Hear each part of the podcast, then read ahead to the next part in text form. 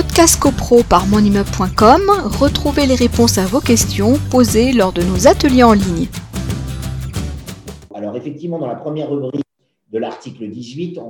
euh, la, principale mission du syndic, elle est de base, encore faut-il la rappeler, c'est d'assurer euh, l'exécution des dispositions du règlement de copropriété et des résolutions votées en Assemblée générale, puisque effectivement, euh, une copropriété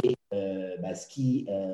régit son fonctionnement, ce sont deux choses. C'est le règlement de copropriété et ce sont les textes de loi, les, textes d'ordre public, la loi du 10 juillet 1965 et le décret d'application du 17 mars 1967. Donc le syndic doit appliquer le règlement de copropriété et euh, le syndic, évidemment, a des compétences juridiques, c'est-à-dire que lorsqu'un règlement de copropriété comporterait en son sein des résolutions qui iraient à l'encontre des dispositions d'ordre public de la loi de 1965 ou du décret d'application de 1967, eh bien, dans ces cas-là, euh, le syndic doit savoir ne pas appliquer telle ou telle disposition du règlement de copropriété qui, dans ce cas de figure, est réputé non écrit.